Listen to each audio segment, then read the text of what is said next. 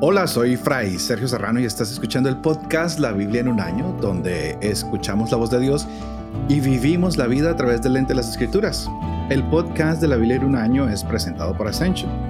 Estamos usando la cronología de la Biblia The Great Adventure en su edición en español y leeremos desde el Génesis hasta el Apocalipsis, descubriendo cómo se desarrolló la historia de la salvación y cómo encajamos en esa historia hoy. Para este día hay un gran invitado que es el muy reverendo padre Dempsey Acosta desde Houston y estaremos hablando de lo que es el Éxodo y Egipto. Dempsey, muy buenos días. Oh, muy buenos días, muy contento de estar aquí contigo, padre Sergio.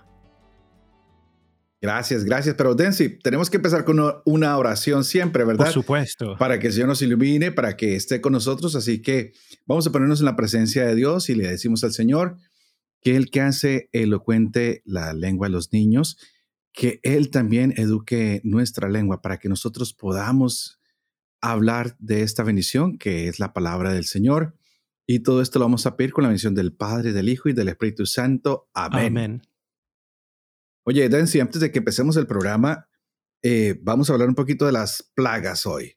Pero yo quisiera ofrecer este programa por todas las personas que están sufriendo hoy con la pandemia del COVID por todas las personas que están en los hospitales, que ya se han recuperado, por los que están contagiados, por todos los que tienen miedo, por los que han perdido sus familias, sus empleos, todo esto que ha sido bastante difícil en, en, el mundo entero. Y tú también estuviste afectado, así que lo ofrecemos también por tu recuperación, por tu salud. Y qué bonito ver que el Señor ah, siempre está actuando en medio de todos estos momentos difíciles para los seres humanos, ¿verdad? Claro que sí. Dios es grande, incluso a través de las enfermedades Dios se sigue manifestando de una manera fiel y su poder siempre se sobrepone al poder de la fragilidad humana. Eh, ha sido para mí una experiencia muy linda, dura, pero al mismo tiempo linda porque me ha hecho reencontrarme de nuevo con Dios a través de esta enfermedad. Wow. Sí, adelante. Bueno, pues que Dios te bendiga y que te siga recuperando. Muchas personas dicen, nos encantan las explicaciones del Padre Dempsey, es muy profundo y yo también estoy fascinado.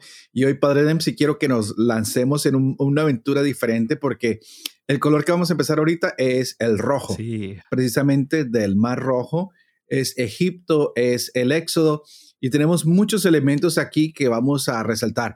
La zarza ardiente, las diez plagas, el Éxodo y la primera Pascua con un cordero, que hablaremos de eso específicamente del capítulo 12, porque tú tienes una, una, una explicación que darnos. Y, ya te lo voy a preguntar porque necesito que lo aclares, que nos quede eso firme y claro cómo es el capítulo 12. Después veremos cómo el pueblo cruza el Mar Rojo. También veremos cómo Dios da el maná, la alianza que se da con Moisés en el Sinaí, donde ahorita se encuentran las tropas internacionales como centro de paz para todo ese lugar hablaremos del becerro de oro, de la consagración de los levitas y del tabernáculo. Así que empezamos este capítulo interesante. Terminábamos con José, la gente está en Egipto, pero muere José, muere el faraón, la gente está ahí 200, 400 años, pero ya ahora están esclavos, empieza la esclavitud y un pueblo que quiere salir de ahí y wow. Así que es el tercer periodo bíblico que comienza hoy Así que, ¿qué tenemos, Padre? Llénanos de esa sabiduría. quiero comenzar diciendo, cuando van a comenzar a leer el libro del Éxodo, los primer, el primer capítulo es muy interesante porque es un resumen de los últimos capítulos del libro del Génesis. Es una obra maestra porque ya allí hay un puente de conexión. Y el puente de conexión consiste en que el pueblo de Israel ya, ya es numeroso, está creciendo y ya se está formando como una nación. Y aquí entramos con el gran problema el gran problema, el gran drama del libro del Éxodo, a manera de espiritualidad, pero también de teología, es el problema del poder, el verdadero poder. De hecho, el problema comienza con el nuevo faraón, que siente que el pueblo de Israel está creciendo tanto que tiene temor porque se pueden convertir en enemigos, es decir, pueden atentar contra su poder. Y e, irónicamente, cuando leemos el libro del Éxodo, nunca lo leemos bajo esa clave, pero es una clave que permea todos los capítulos. ¿Quién tiene el verdadero poder? ¿Quién tiene el verdadero control de la historia? El faraón que representa los poderes militares, los poderes políticos, los poderes humanos, o Dios que representa poderes que van más allá de lo que podemos ver. Y es allí donde entra la ironía de Dios, que comienza a hacer obras maravillosas a través de los marginados, a través de los esclavos, a través de los humillados, de los oprimidos. Y esa es toda la drama que va desde el comienzo hasta el final en la historia de la salvación. Pero es muy evidente en el libro del Éxodo. Y es en esta drama del el faraón de querer destruir el poder de los israelitas, eh, tratando de eliminar el nacimiento, la vida, donde surge el héroe de la historia, el elegido de Dios, Moisés que viene a ser salvado a través de este, la, picardía de su madre. Yo lo llamo la picardía de su madre porque fue muy astuta. Y gracias a Dios que fue astuta la mamá con la hermana, porque hicieron muy bien las cosas. Y irónicamente Dios sigue actuando a través de estas picardías, que es muy típico de los patriarcas, y ahora continúa en el libro del Éxodo. Y es allí donde sabemos la historia cuando Moisés es sacado de las aguas. De hecho, eh, la palabra Moisés el autor sagrado, exacto, dice salvado de las aguas porque cuando la, la princesa egipciana lo saca de las aguas, el verbo hebreo es mashah, que significa literalmente sacar algo, levantar algo, en este caso de un líquido que es el agua. Y por eso, de, porque ella, Mashah o Mashetá, Moisés, él tiene que ser llamado Moshe, quien fue sacado. Interesante este juego de poético ¿no? que usa el autor a través de la historia. Y es allí entonces cuando comienza entonces a manifestarse el drama de la identidad de Moisés. Y quiero, eh, para cuando, cuando el padre Sergio esté leyendo esto sobre la identidad de Moisés, cuando lleguemos a esos capítulos de la formación de Moisés, quien no sabe quién es, si es egipciano, si es israelita, ¿Eso qué cosa quiere decir? Que es un esclavo, pero fue privilegiado. Entonces, ahora, ¿qué debo hacer con mi vida? Eh, según mi experiencia personal y también en mi pastoral, y el Padre Sergio, estoy convencido, el Padre Sergio es fantástico. Espero que algún día puedan tener un encuentro con el Padre Sergio y les cuenta las historias de, su ministerio con los hispanos. Esto eh, creo que es muy, muy sentido para nosotros, los hispanos, sobre todo hispanos cuando vivimos fuera de nuestro país o hispanos que son primera generación, segunda generación, es el problema de la identidad. ¿Quién soy yo? Y aceptar la identidad tal cual como soy. ¿Por qué pretender ser otro que no soy? Es el drama de Moisés. Yo cuando veo a Moisés veo a los hispanos viviendo en Estados Unidos. La misma cosa. ¿Quién soy yo? ¿O soy americano o soy hispano? Otros dicen, pero padre, yo nací aquí, pero mis padres son de México o de Colombia o de Honduras, pero yo me siento más eh, americana, me dice una, muchacha, pero al mismo tiempo eh, necesito eh, la comida de mi madre. Cuando hablo con mi madre, hablo en el español de mi madre, ¿no? Entonces, es allí donde veo esta dicotomía, esta, estos, esta lucha interna que puede crear graves problemas espirituales. Moisés llega al punto en que él acepta su realidad y la acepta en pleno. Y cuando él acepta su realidad, irónicamente, es huyendo al desierto huyendo, en este huir desesperado, ¿no? Porque se siente en conflicto y es precisamente allí en encontrarse a sí mismo cuando encuentra a Dios. Es interesante, Moisés encuentra a sí mismo es cuando encuentra a Dios. Es Dios es el camino para encontrarse a sí mismo. Dios es el camino. Para recobrar la, identidad de quién es Él y de quién lo hacer en su vida. Exacto. Y es allí donde comienza la verdadera misión. La misión. Y la misión es, ¿cuál es mi propósito en la vida? ¿Qué cosa Dios quiere de mí? Y es allí donde encontramos en el capítulo 3, que es monumental. Si tienen tiempo, por favor, subrayen el capítulo 3 del libro del Éxodo, porque es la, el encuentro de, de Moisés con el Señor y es la vocación de Moisés, lo que llamamos tradicionalmente la vocación más tradicional que se manifiesta, en donde Dios se le aparece en la zarza ardiente, de una manera simbólica, eh, cuando quiero decir simbólica, no estoy negando eh, la, no estoy negando el hecho histórico. Lo que estoy diciendo es que Dios no puede manifestarse en sí mismo porque Moisés no está preparado para ver la grandeza de Dios. Tiene que ah, manifestarse a través de esta zarza ardiente, que es como una especie de, de teléfono celular. Vamos a ponerlo de esa manera. sí, porque no pueden, imagínense Dios que se presenta en toda su gloria delante de Moisés, que ni siquiera sabe quién es. Es la primera vez que se encuentra. Es interesante ver que Moisés no tiene ni idea de quién es Dios, no tiene ni idea, ni siquiera sabe el nombre, no sabe nada, no sabe ni siquiera quién es, y en ese momento Dios se manifiesta. Y, y es muy lindo este tema espiritual porque Dios actúa independientemente de la fe del individuo. Moisés no tiene fe, Moisés, no se escandalicen cuando digo esto, es que no sabe, no sabe, allí en, inicia su encuentro con el Señor y ese encuentro personal lo cambia radicalmente para aceptar lo que Él es. Y Él allí comienza a decir sí. Y aquí el Padre Sergio me preguntaste, eh, bueno, el nombre de Dios, la zarza ardiente, es aquí donde aparece, sobre todo en el capítulo 3, versículo 14, quiero que lo subrayen, porque es un texto muy sagrado. Entonces, cuando el Padre Sergio lo esté leyendo y ustedes estén escuchando, eh, es importante tener esto bien claro. Ese es el texto en donde Dios muestra su pasaporte. su pasaporte. Identidad. Exacto. Y, e, este podríamos decir que es, es el, el, tiempo de la identidad. Primero está Moisés buscando esa identidad. Ahora vamos a conocer la identidad de Dios.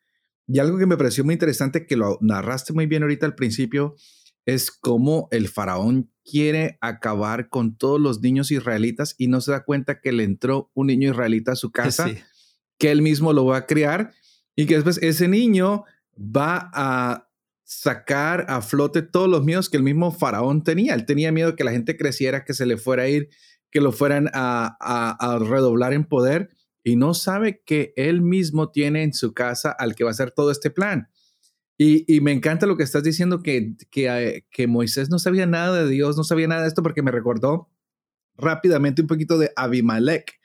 ¿Te acuerdas cuando Abimelech eh, va a acostarse con, con esta mujer y Dios le dice en el sueño, no te acuestes con ella porque es la esposa de un profeta? ¿Cómo Dios a los no creyentes también se les manifiesta? ¿Cómo les habla? Y en, uno de los capítulos yo resaltaba eso, ¿no? Porque a veces pensamos, porque hay gente que no cree y es buena y porque hay gente que, que no cree y es amada por Dios. Simplemente porque Dios a los creyentes o no los creyentes les habla de maneras misteriosas y hoy lo estamos viendo así. Moisés es no creyente y Dios le habla y este hombre decide creer y encuentra toda esta misión, pero no te desvío porque estamos en el capítulo 3 donde estamos hablando de Yahvé ah, o de YHWH, que no, no sabemos cómo se pronuncia y que nos ha creado grandes problemas entre cristianos y católicos porque no unos dicen se tiene que traducir como Yahvé, otros como Jehová, pero a eso le vamos a dedicar otro día de programa. Sí, definitivamente. Porque si hoy, no vamos a acabar con Egipto y el Éxodo, ¿verdad? Exacto, sí. Pero quiero que nos devolvamos. Es, es Dios que está mostrando su pasaporte a Moisés y Moisés al ver el pasaporte de Dios se encuentra a sí mismo. Cuando nos confrontamos con Dios, encontramos nuestra propia identidad, cuando, porque es de ahí, nosotros somos su imagen y semejanza y cuando estamos frente a Él, lo único que nos queda decir es, wow, ahora sí sé quién soy, porque estoy enfrente de quien he sido destinado a ser esa imagen y semejanza, aún habiendo cometido tantos errores, porque Moisés no solo se fue al desierto a esconderse, a, encontrarse consigo mismo, iba escondiéndose porque ha cometido una falta extremadamente grave, ¿no? Pero eh, cuando cometimos, como cuando cometemos faltas muy graves, tal vez es el tiempo de encontrarnos con Dios y es cuando Dios nos saca su pasaporte y nos dice, hey, no corras tanto que aquí estoy yo, ven que yo he venido a tu encuentro. Pero sigamos, me encanta la salsa ardiente. ¿Cómo vamos con eso? Sí, por ejemplo, cuando Dios muestra su pasaporte, ¿qué cosa quiero decir? Que Dios por primera vez dice su nombre completo. Así como nosotros tenemos el pasaporte, nuestra carta de identidad tiene, tiene que aparecer el nombre oficial. Eso es lo que hace Dios por primera vez en la Biblia hebrea, es precisamente aquí en el capítulo 3, versículo 14 a Moisés, da su nombre completo. Ese nombre completo de Dios no se vuelve a repetir. Solo se dice tal cual solamente allí y es dicho por Dios mismo, es decir, a través de los labios del Señor. Yo soy el que soy o yo soy el que seré. Es muy importante esta frase porque es difícil de traducir. Eh, por ejemplo, en hebreo sería así, Ejye Asher Ehye. Es la frase más sagrada del texto hebreo porque es el nombre completo de Dios. De hecho, si un hebreo me estuviera escuchando ahorita se escandalizaría porque no se podría ni siquiera pronunciar, ¿no? Los rabinos tratan de sustituirla con otras frases para, pero es muy solemne. Y de allí es donde viene el famoso tetragramaton. Y H W H, que es una, una forma eh, este, resumida de todo este nombre completo. Y es prácticamente el nombre de Dios, es el verbo ser. En hebreo, el verbo ser es hayah. Hayah, eh, en este caso, como aparece, ejye, se puede traducir en presente y futuro al mismo tiempo. Es decir, si yo digo ejye, yo puedo traducir yo soy o yo puedo traducirlo yo seré. Entonces, es increíble ver que en esta frase Dios es presente, y futuro simultáneamente, es decir, siempre está. Y así es como se identifica el que siempre está. Y es increíble ver eh, las meditaciones de, San Jerónimo sobre esto, el, que siempre está, es un presente que nunca tiene pasado, nunca tiene futuro, porque siempre está, siempre estará, siempre ha estado. Es increíble. Pero fíjense que eh, eh, esta forma de expresar esta teología, esta espiritualidad intensa del misterio de Dios, el texto hebreo lo, lo trata de resumir con esta fórmula que no se va a volver a escribir. De hecho, esta forma eh, en, eh, literal no vuelve a aparecer, no vuelve a aparecer, solamente es aquí, cosa que es muy significativo. Es decir, que Dios muestre su pasaporte es muy especial y se lo muestra Moisés. Luego, ese pasaporte, la foto del pasaporte aparecerá con Jesús. Entonces Jesús complementa el pasaporte de Dios. hermoso, hermoso, hermoso. Entonces, por, eso muchas veces los textos antiguos dicen, yo, eh, yo soy el que está haciendo. Vemos que hay diversas traducciones a través de la historia de cómo traducir el texto hebreo, precisamente por la complejidad del nombre de Dios que juega con el, el, tiempo verbal del verbo ser. Muy lindo. Entonces, eso es sumamente esencial y, creo que puede servir de grandes puntos de meditación a nivel personal o cuando estemos leyendo y después como como Yahvé comienza a decir, yo soy el que te envía. Es decir, yo soy al decir que está, al mismo tiempo es su nombre. es fantástico ver a, este A mí me encanta, por ejemplo, e, ese verbo en inglés cuando decimos I am, ¿no? Exacto. Yo soy o yo estoy, el que siempre es y el que siempre está.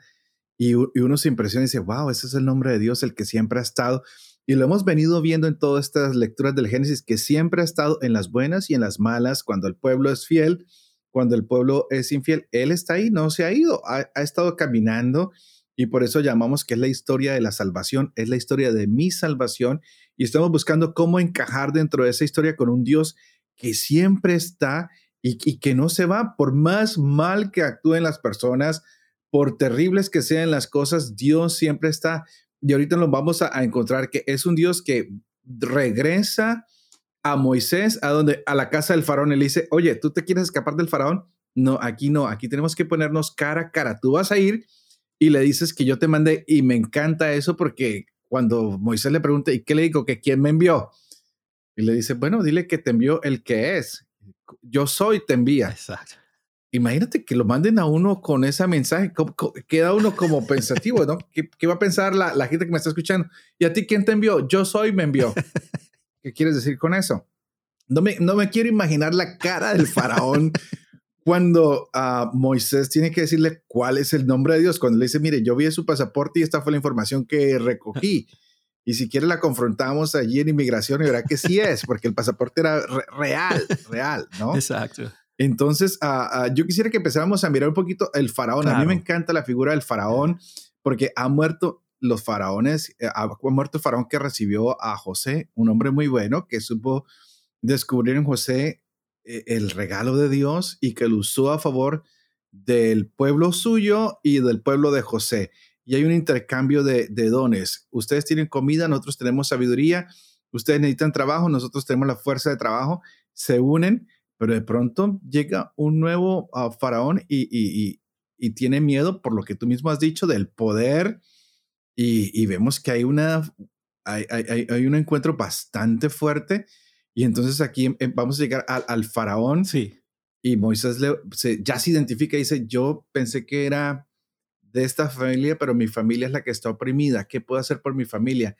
¿Cómo puedo ayudarla? Y Dios le da esta misión y las cosas se empiezan a cambiar, ¿no? El rumbo de las cosas empiezan a cambiar. Sí. De hecho, Moisés sigue la misión, su vocación, y su vocación es ser instrumento de Dios, que es un, ser un instrumento de liberación. Eh, aquí es cuando comienza el drama de la guerra entre los dioses. Más que la guerra entre el pueblo oprimido y el faraón, es una guerra entre los dioses de Egipto y el Dios Israel. Es una guerra de espiritualidad, es una guerra de poder, es la guerra de quién es más fuerte, el faraón con todo su sistema o los esclavos marginados con un Dios que es desconocido, que solamente se está dando a conocer a un grupo selecto. Y es aquí cuando comienzan las plagas de Egipto, las plagas. Y e interesante que la primera plaga es la plaga de la sangre, interesante. Presten atención a estos detalles, porque el libro del Éxodo es muy poético, pero es, es una obra de arte. La primera plaga comienza con la sangre, el dam, en hebreo es dam, la sangre del Nilo, el agua que se transforma en sangre. Y la última plaga precisamente la sangre es el punto clave, sangre de liberación. Entonces se comienza, interesante que para los egipcianos el Nilo era también considerado una divinidad. ¿no? De hecho, el dios Hep de egipciano es considerado eh, eh, el dios de la bondad, de la fertilidad, el dios de, de la bonanza, que se da a través del Nilo. El Nilo es un instrumento divino y precisamente el Dios de Israel transforma ese don de bonanza en destrucción. Y así es como Dios comienza con las plagas, a hacer esta lucha de poder, de poder que libera, pero también de poder que indica que los dioses o el poder egipciano es una ilusión. El poder humano es una ilusión, el poder humano de los políticos, el poder humano de las fuerzas militares en comparación con Dios es una ilusión. ¿Por qué? Porque no es verdadero. Tarde o temprano colapsa y Dios se sobrepone. Y esto es la dinámica de las plagas. Y por supuesto, la última plaga es sumamente esencial. La última plaga, la décima plaga, que ya vamos a ver a partir del capítulo 12, con, ya capítulo 11, pero el capítulo 12 es donde Dios indica precisamente cómo el pueblo de Israel va a sobrevivir la última plaga. La última plaga es eh, eh, el asesinato o la muerte de los primogénitos. En la tradición hebrea, hay un nombre muy especial en los rabinos desde la antigüedad que lo llaman el macabejorot, es decir, golpear a los, a los primogénitos. Sí, sería una traducción literal. Los rabinos ya a partir del segundo siglo la llamaban así en la Mishnah.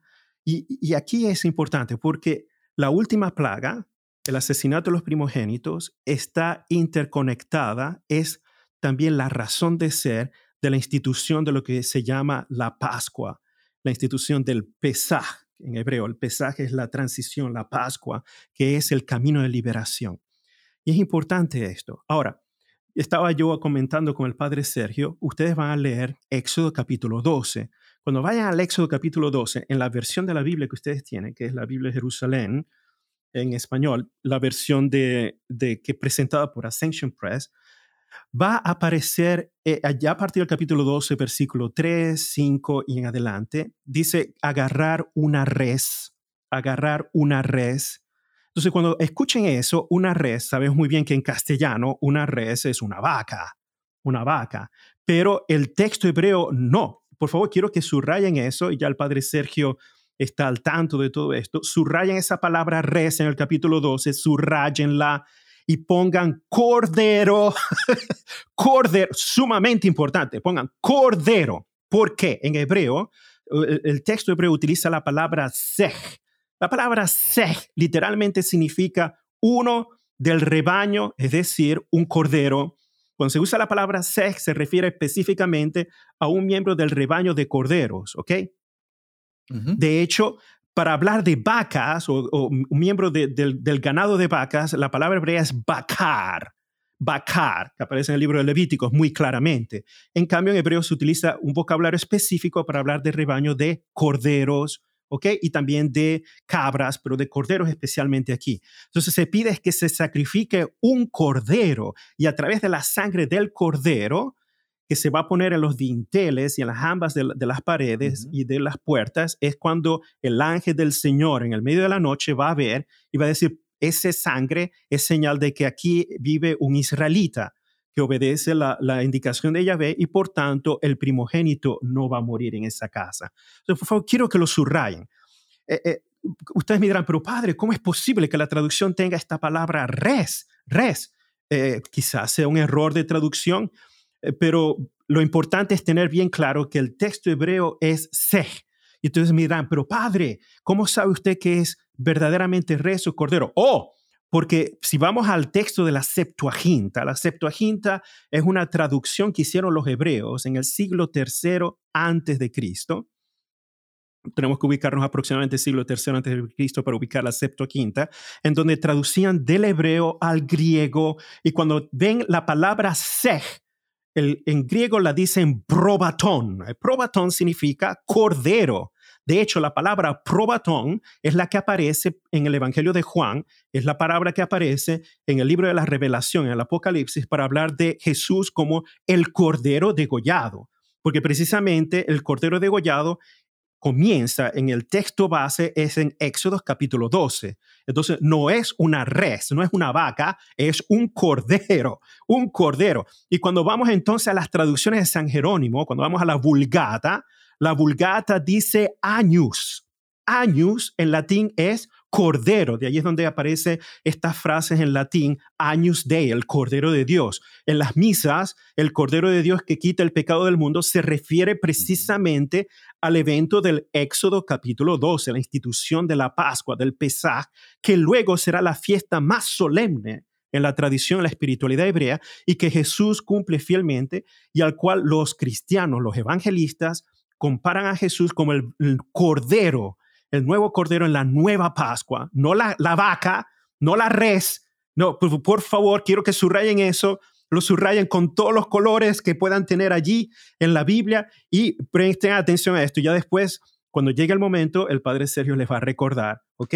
Pero es sumamente importante, crucial. ¿Por qué? Porque toda la espiritualidad de la antigüedad, cuando hago espiritualidad, estoy hablando de la espiritualidad hebrea, siempre hacen el sacrificio del cordero, que se toma del rebaño del cordero, que es puro, la sangre del cordero. El Nuevo Testamento es Jesús, este cordero. ¿okay? Entonces, es uno de esos puntos claves. Uno puede decir, bueno, hay traducciones pueden variar de una y de la otra, pero la cosa importante es que este, en, este en este texto particular, esta palabra es clave clave en cuanto se refiere a la historia de la espiritualidad, a la historia litúrgica, a la teología del Nuevo Testamento y por supuesto a la tradición que viene después. Y por eso es bueno tenerlo muy claro. Y es importante en esta introducción aclarar este problemilla de la traducción para así poder estar claros, ¿ok? Ya después este, se verá, ustedes miran, pero padre, este, ¿qué, entonces, ¿qué, ¿qué traducción podemos seguir? Yo les digo ya, se los digo ya de una vez, todas las traducciones son infieles al texto original, ¿no? Padre Dempsey, pero antes de que continuemos, yo quisiera que redondeáramos un poquito lo del capítulo 12. Claro, claro que sí. ¿En, qué sentido con, con, esto de... primero, uno, eh, de la res, primero, pero e, es el comienzo, cambia el año, ¿verdad? Primero, se instituye la Pascua. Sí. Entonces queda claro que la institución de la Pascua es con un cordero. Exacto. También se va a decir cómo se debe observar la Pascua, Exacto. qué cordero es el que se debe escoger.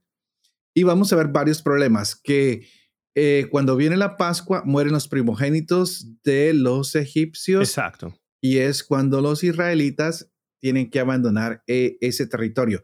Porque todo esto, el cordero, primogénitos, nos va a hablar de Jesús el cordero, Jesús el primogénito que tiene que morir y es la primera vez que los israelitas salen y se van hacia Sukkot y, y, y, y, hay una ordenanza que respeta la Pascua y dice, bueno, de aquí en adelante tenemos que hacer esto. Sí. Es un momento muy importante para los hebreos, es un momento muy importante para nosotros los cristianos. Exacto. Porque alrededor de todo esto es que vamos a tener lo que nosotros después vamos a llamar la Pascua de Jesús, del Cordero que se inmola y con su sangre vamos a tener la salvación y es un Cordero sin mancha ni pecado. Y gracias a todo esto van a salir ciertos dogmas, empezando entre ellos como el de la Inmaculada Virgen María, que necesitamos a, un vaso puro y limpio para recibir al Cordero sin mancha y vamos a entender muchas cosas de Jesús. Así que toda esta explicación que has dado del, del capítulo 12 del Éxodo es extremadamente importante para la fe, para el entendimiento y para descubrir cómo en esta historia en la salvación se nos habían ido dando algunas puntaditas y hoy, ¡pum!, sale un gran mensaje. Va a haber un cordero. Es un cordero sin mancha. Y después vamos a tener a Juan el Bautista que dice, estábamos esperando el cordero, estábamos esperando el Mesías. Agnus Dei, este es, y lo señala, ¿no? Pongo un video frente a la cámara precisamente para recordar que lo que hace Juan Bautista, que fue como terminábamos la Navidad, porque la Navidad termina con el bautismo del Señor. Sí. Y, y, es cuando encontramos que el Cordero de Dios ha venido, el que ahora sí nos puede liberar de todo, el que puede acabar con las plagas, con la esclavitud, que nos va a reconciliar realmente es este es el Cordero de Dios. Exacto. No la red, no, es este el Cordero. El, el, el Años Day. Exacto. Que quita el pecado del mundo, ¿no? Ah, y, y, y, y, lo tuvimos por mucho tiempo y en muchas iglesias se cansa. Años Day, Quitoris Peccata Mundi, Exacto. Miserere Nobis. Y todo esto que va a ser muy importante para nosotros como, como creyentes. Ya entonces eso empieza a quedar claro. Tenemos identidad de Moisés, identidad de Yahvé. Ahora tenemos la identidad de cómo se tiene que celebrar la Pascua, qué se tiene que hacer y, vamos a empezar a, descubrir que la Pascua se convierte en un evento muy, pero muy, muy importante para, para todos los, los tiempos de, de, de aquí en adelante, ¿verdad? Y de aquí ya, entonces vamos a seguir porque ahora Dios empieza a guiar al pueblo y vamos a tener signos importantes, ¿no? Y vamos a tener problemas en el desierto, gente que cree, gente que no cree, Moisés que tiene que golpear la roca, que falta agua, que hay tantos problemas. Padre, guíenos un poquito más en este proceso. ¿Cómo no? De hecho, ya a partir, eh, a partir de la liberación, entonces la Pascua se convierte en instrumento de liberación con la última plaga y también es importante mantener en cuenta que esta Pascua, este pesaje del Cordero, es la base también para entender entonces cómo Jesús entendía la Eucaristía, lo que, pasa a ser parte de nuestra tradición cristiana. Ahora, ya después comienza la liberación, se pasa el famoso Yam Suf, el Mar Rojo. Eh, en el texto hebreo, Yam Suf puede traducirse Mar Rojo, pero también el Mar de los Juncos. Se pasa y entonces comienza la liberación. Ya están afuera. Pero la ironía, la ironía, se terminó el problema de la guerra entre poderes y ahora viene el problema, el drama de la fidelidad e infidelidad. Entonces, el pueblo de Israel comienza en el desierto a quejarse, a quejarse, a lamentarse. Entonces comienza este tipo de, de conflicto preferimos estar en Egipto, al menos allá comíamos mejor. comíamos mejor, teníamos melones, teníamos cebolla, ajo, se puede imaginar el aliento de, eso después de comer. No, no, no, yo paso, deja así. Tenían pescado y ahora estamos aquí en el desierto, aquí no hay nada, no hay agua, no hay carne y comienza la lamentación, comienzan las quejas, y, eh, eh, eh, hasta el punto que, que Moisés se siente probado, ¿no?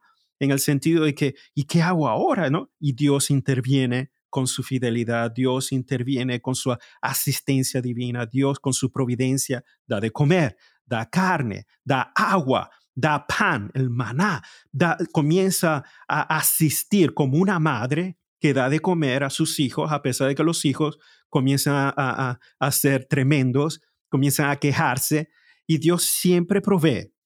Y aquí este es el drama del desierto, que no solamente se da en este, por favor, quiero que, que mantengamos esto bien claro, cuando se sale del Egipto y se comienza esta jornada en el desierto, esta no es la jornada de los 40 años.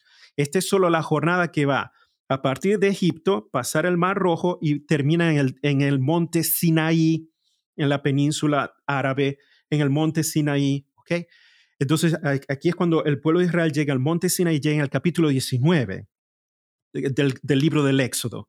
El libro del Éxodo termina el capítulo 40. Entonces, del 19 al 40, todo lo que sucede en esos capítulos, el pueblo de Israel está al pie del monte Sinaí, no se mueve de allí. Es decir, todo el libro del Éxodo termina en el monte Sinaí. Es importante esto porque ustedes van a estar leyendo en este periodo Éxodo, Levíticos, ¿no? van a estar más o menos allí contemporáneamente. ¿Por qué? Todo el libro de Levíticos todavía está en el monte Sinaí.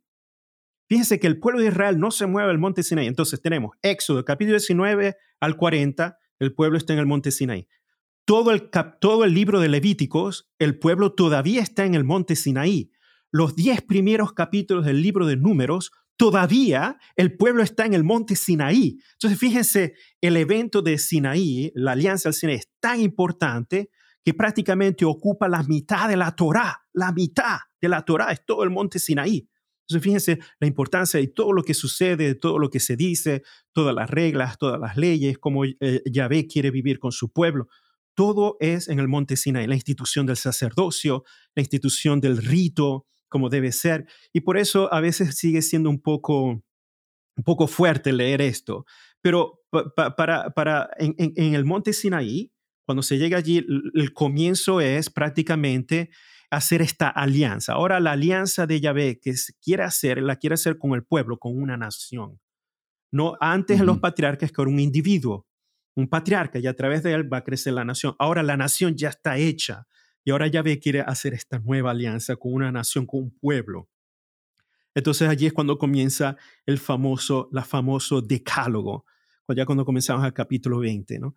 Pero eh, presten atención a esto. Nosotros en la tradición católica llamamos el decálogo y decimos que son diez mandamientos. Y así lo aprendemos en el catecismo. Pero en el libro del Éxodo, cuando comenzamos a ver, hay mucho más de diez mandamientos. ¿no? Pero tradicionalmente agarramos los 10. Por eso ustedes van a comenzar a leer. Cuando el padre Sergio les lea, van, a ver que no son 10, son mucho más de 10. Solo que en la tradición cristiana se toman estos 10 como los fundamentales para la moral cristiana. Pero si ustedes le preguntan a un hebreo, que no es cristiano, le preguntan cuántos mandamientos hay en la Torá y les va a decir hay 613 mandamientos en la Torá para un hebreo. Nosotros a un católico cristiano decimos cuántos mandamientos y nosotros decimos 10, pero es importante mantener esto claro. De hecho, el capítulo 20 al capítulo 23 del Éxodo es lo que se llama el Código de la Alianza. Es uno de los códigos de leyes más antiguos que hay dentro de la Torá y comienza con lo que nosotros cristianos llamamos tradicionalmente el decálogo, pero no termina allí, continúa. Y luego se sella la alianza en el capítulo 24 con el sacrificio, con el, pueblo que dice sí, y allí es donde se sella la alianza con la sangre del sacrificio.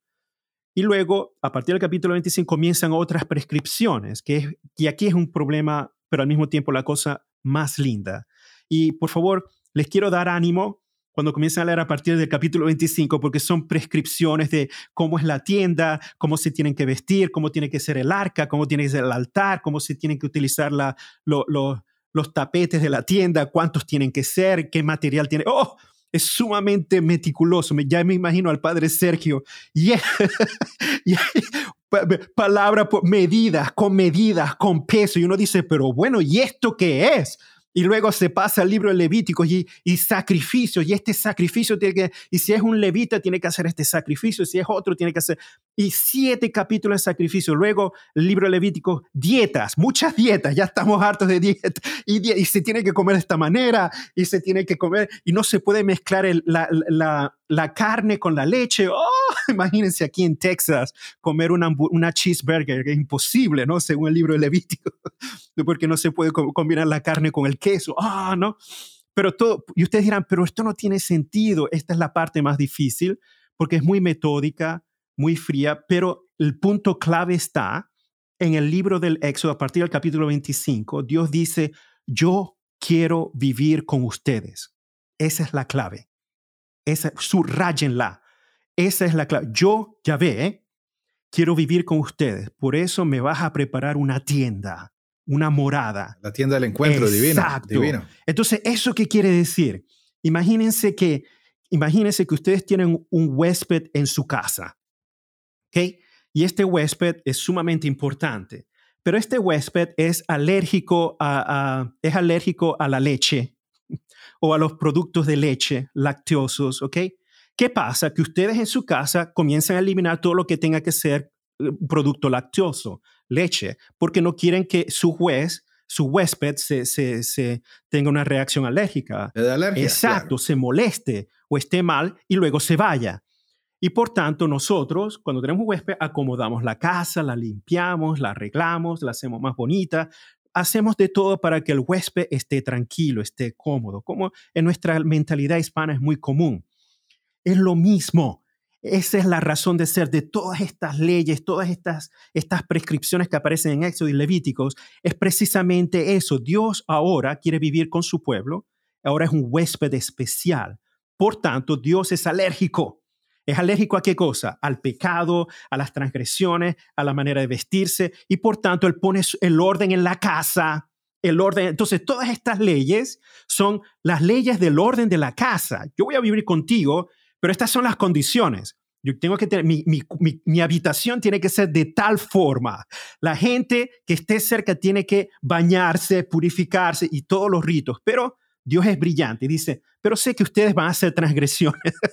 Por tanto, cada vez que, hay, que van a hacer una transgresión, esto es lo que van a hacer para remediar, porque si no, si no lo hacen, yo soy alérgico a todas estas impurezas y si no, yo me voy entonces el pueblo no puede arriesgarse a que Yahvé los abandone. Entonces, todas estas leyes, cuando las comiencen a leer, por favor piensen en esto. Eh, ¿Cuál es la esencia? Es que Dios quiere vivir con su pueblo y por tanto estas son las leyes, las normas de la casa, cómo vivir en armonía entre los mismos israelitas, entre ellos, pero también en armonía con Dios que está en el medio de ellos. Interesante, por eso se distribuye cómo debe ser organizada cada tribu y en el centro tiene que estar la tienda. Es increíble, ¿no? Dios tiene que estar en el centro, incluso físicamente tiene que estar en el centro y todo está relacionado con Él. Entonces, este punto es crucial. Y cuando comenzamos a leer todas estas leyes, que parece son muchas veces son fastidiosas, muchas veces hasta aburridas, porque nosotros decimos, pero bueno, y todo esto, todo tiene sentido cuando pensamos a Dios como el huésped, un huésped permanente que es sensible a esta relación con el pueblo y cómo los, los israelitas se relacionan entre sí. Y es allí a través de esta fidelidad a la norma donde manifestamos el amor a Dios y luego el amor al prójimo, que los dos se complementan a través de las normas de Yahvé. Por eso el decálogo comienza precisamente con el amor a Dios y luego todas las demás relaciones entre los demás miembros de la comunidad, pero los dos se complementan.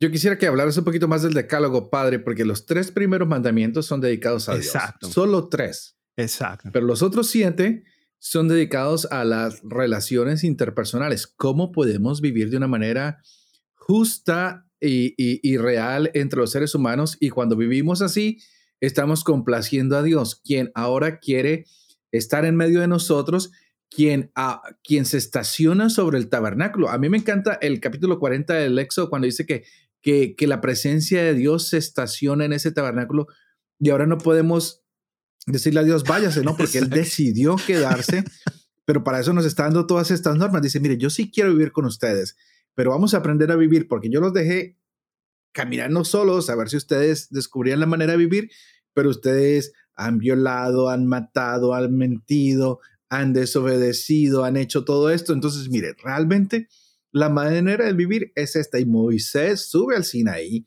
donde Dios le explica, pero nos encontramos también con el problema de la idolatría, que mientras los líderes se van o el líder se va, la gente se desvía y es muy fácil que nosotros nos desviemos cuando nos vamos para college, que no tenemos a nuestros padres encima, o cuando estamos solos en nuestros apartamentos o cosas así. Y Dios dice, no, no, no se pueden desviar porque no estás solo, ahora estoy yo, yo voy a ser el centro de tu vida, voy a estar en el centro de comunidad y, y nos da este decálogo. Pero padre, se nos está acabando el tiempo y tenemos que empezar a, a, mirar esto, pero un poquitico más de los diez mandamientos. ¿Cómo no? Claro que sí. Los diez mandamientos, cuando tomamos en cuenta estas normas de Dios, tenemos que pensar en ellos como la voluntad de Dios. Muchas veces nosotros cristianos decimos frecuentemente, tengo que discernir cuál es la voluntad de Dios. Para un israelita antiguo, la voluntad de Dios ah, ah, ya están explícitos, están claros. Y precisamente consiste en estos dos polos de amor, amor a Dios y amor al que vive conmigo en mi comunidad. Ahora, muchas veces pensamos que eh, eh, estos mandamientos que están relacionados con el otro están desasociados del amor a Dios. No, Dios es muy sensible y cuando se hace daño a un miembro de la comunidad, también Dios sufre. Y por eso es sumamente importante. Repíteme eso, repíteme eso, repíteme eso. Claro, cuando hacemos mal a un miembro de la comunidad, también Dios sufre. Y esa es parte esencial de esta, esta combinación del amor a Dios y el amor al prójimo, porque el prójimo de una u otra manera es una extensión de la presencia de Dios en el medio de nosotros. Y este es clave para entender cómo Pablo habla del cuerpo místico, del cuerpo de Jesús. Cuando un miembro sufre, todo el cuerpo sufre, incluyendo la cabeza. Y la cabeza es Jesús, es decir, Dios. Irónicamente, así es como Pablo lo presenta luego en sus cartas, pero la esencia ya está manifestada en los mandamientos del decálogo. Es una dimensión muy linda y por eso Jesús lo entiende de esa manera. Cuando le preguntan ah, en Mateo, por ejemplo, pero aparece también en Lucas y aparece en Marcos, eh, ¿cuál es el, mandamiento más grande? Y Jesús dice, amar a Dios sobre todas las cosas y segundo, amar a tu prójimo como a ti mismo. Prácticamente los dos polos, no, los, Jesús los conecta y los conecta utilizando otros textos. Precisamente es la misma dimensión de esta relación de amor con, directamente con Dios, pero también a través de la comunidad. Por eso es muy importante resaltar la, la, espiritualidad de Francisco, el Papa Francisco, que el eh, Papa Francisco hace énfasis en el vivir en comunidad, porque amar a Dios es muy fácil cuando es Dios y yo mismo eh, de manera aislada, en un intimismo que hasta veces que, que es peligroso, este intimismo que es aislado de toda dimensión social. Pero amar a Dios pero metido en la comunidad, con los desafíos de la comunidad, con el aceptar al otro que es distinto a mí, oh, allí es cuando comienza la verdadera prueba de amor. Sobre todo cuando se vive en eh, eh, comunidad. Y, quería que, que, enfatizaras eso porque la otra estaba en un grupo de, estudiantes de escritura y otros que somos estudiantes de teología y hablábamos precisamente del texto que acaban de mencionar. Señor, ¿cuál es el, el mandamiento más importante? Amarás al Señor tu Dios con todo tu corazón, con toda tu alma, con todo tu ser y al otro. Y ahí colocaban un, twist, decían, es que no hemos entendido si la traducción es al otro como a ti mismo o la traducción es al otro porque el otro eres tú mismo, hmm. que a veces nos hace falta vernos que el otro soy yo, somos una extensión de lo sagrado, somos una extensión de lo divino, somos una extensión de Dios y el otro y yo somos humanos, no somos diferentes amar a, Dios como yo te amo a ti, porque tú eres yo. Y si yo te afecto a ti, me hago daño a mí. Y si te afecto a ti, le hago daño a Dios. Es algo que todavía no hemos podido entender, ¿no? Porque ah, pensamos que podemos cumplir los diez mandamientos aquí en la familia y con los amigos, pero con el resto del mundo podemos hacer lo que queramos, ¿no? Exacto. Y se nos olvida que cada vez que afectamos a una persona, estamos afectándonos a nosotros mismos, estamos afectando a Dios y estamos afectando al pueblo, a la comunidad. Así que hoy hemos tenido grandes enseñanzas. Yo quisiera que nos hicieras un pequeño resumen. ¿Qué tenemos que buscar ahora, Padre Dempsey? Danos ese fuego, esa zarza que arda, que nos queme, que nos ponga en línea. ¿Qué vamos a buscar ahora en el Éxodo? De, manera de resumen, en primer lugar, la identidad. ¿Quién soy yo delante de Dios? En aceptarme a mí mismo tal cual como soy. ¿Cuál es el verdadero poder? Como segundo punto, ¿no? ¿cuál es el verdadero poder? ¿Quién tiene el poder sobre lo que sucede, la ilusión del poder humano o el poder de Dios que se manifiesta a través de las cosas inesperadas, de las cosas marginadas. Otro punto, que sería el tercero, es que Dios es un Dios de liberación, el ser libre. Dios no soporta la opresión, no soporta la marginalización. Dios siempre actúa, no es indiferente a nuestra condición humana. El nombre de Dios que es expresa su naturaleza, ¿no? Como, como cuarto punto, es el que siempre está. Y es la prueba, la tenemos en la historia de la salvación, siempre está. Es decir, su nombre eh, realiza y manifiesta su identidad y lo que hace. No hay, no, hay, no hay una distinción del nombre con lo que Yahvé hace en sí mismo. Nuestro problema, el problema de la idolatría, apenas eh, el pueblo de Israel recibe los mandamientos, la primera cosa es crear un becerro de oro. Estamos llamados siempre a, adorar otras cosas que no son Dios. Importante. Y muchas veces esta idolatría está conectada con la impaciencia. El pueblo de Israel veía que se tardaba Moisés y entonces se hicieron un Dios, una imagen de Dios. Eran impacientes. La impaciencia puede ser la cuna de muchos errores a nivel de espiritualidad. Y por supuesto, en, la, teología del poder, las plagas de Egipto, sobre todo la última plaga, la institución de la Pascua, que es el cordero degollado, la sangre de este cordero, lo que es el instrumento de salvación para cuando pasa el ángel del Señor. Este cordero prefigura a Jesús, prefigura al cordero que se sacrifica en la cruz, al cordero degollado que luego, en el final de la historia, va a venir para hacer el juicio final. Entonces, prácticamente, y por supuesto quiero concluir con esto, cuando comencemos a escuchar las normas, las leyes, estos pequeños detalles que son minuciosos en todo, tenemos siempre que pensar que Dios es la norma de la casa según la voluntad de Dios, que Dios es el huésped, el huésped permanente, y por tanto la casa se tiene que mantener en orden. Y ese es el orden que Él quiere, no que la comunidad quiere, que Dios quiere, según su voluntad. Y de esa manera se crea una armonía en la relación de Dios con el pueblo y entre el pueblo mismo. Excelente. Bueno, pues estamos viendo cosas que son muy importantes para estos próximos capítulos que van a, venir para nosotros en el Éxodo. Ah, queda muy claro que el capítulo 12 del Éxodo hay que poner mucha atención. Sí. Que vamos a buscar siempre al Cordero. Sí.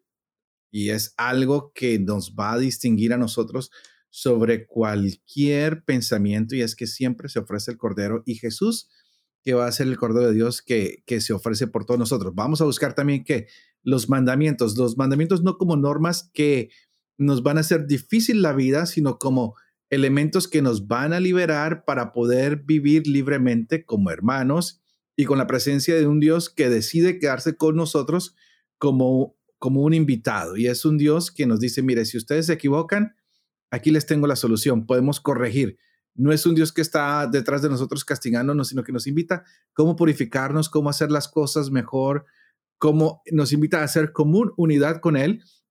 A mí me encanta cuando dice, vamos a construir una tienda y respecto a la tienda, esta familia se hace aquí, aquí, aquí, todo el mundo se empieza a hacer alrededor de la tienda, tantas al norte, tantas al sur, tantas al oriente, y, uno dice, wow, qué lindo que Dios no quiso excluir a nadie, cada uno encuentra un lugar en la presencia de Dios hemos descubierto hoy que Dios también tiene una identidad y cuando yo encuentro la identidad de Dios, encuentro mi identidad y la manera de, saber quién soy yo es confrontándome con, con, Dios. Y es la gran pregunta del hombre, ¿quién soy? ¿Para dónde voy? ¿De dónde vengo? Y entonces hoy nosotros decimos, la, tu identidad está cuando te encuentras con Dios, algo supremamente hermoso. Y vemos que las plagas afectaron, pero también como esta pandemia también nos ha traído momentos que nos han afectado, pero también que nos han liberado de muchas cosas que tal vez no necesitábamos, nos han hecho valorar a las personas que antes eran invisibles para nosotros, al del supermercado, al campesino, a la enfermera, al de limpieza, que hoy valoramos porque gracias a ellos podemos seguir con vida. Sí. Entonces, uh, muchas cosas que pasan. Uh, el, el, el faraón quiere acabar con los niños y termina con uno de esos niños en su casa que después va a, darle una gran lección de, de, algo que Dios tiene preparado para todos nosotros. Este Moisés que sube a la montaña y no salimos del Sinaí, estamos en el Sinaí, continuamos en el Sinaí hasta que cambiemos de color. Por ahora todo es color rojo, mar muerto, cosas uh, muy interesantes. Y vuelvo a insistir para que quede claro, para que no se nos vaya a olvidar. Cordero, cordero, cordero, cordero. No podemos olvidar, es el cordero de Dios aunque dice buscarás una res de entre los cabros y corderos, ah, eh, queda ese pequeño sabor de que no se entiende exactamente bien el término. Y por eso el padre Dempsey ha traído hoy esta explicación y le ha dado bastante énfasis y yo lo quiero repetir y lo estaremos viendo en los próximos días que estaremos eh, eh, ya desmenuzando cada uno de estos capítulos.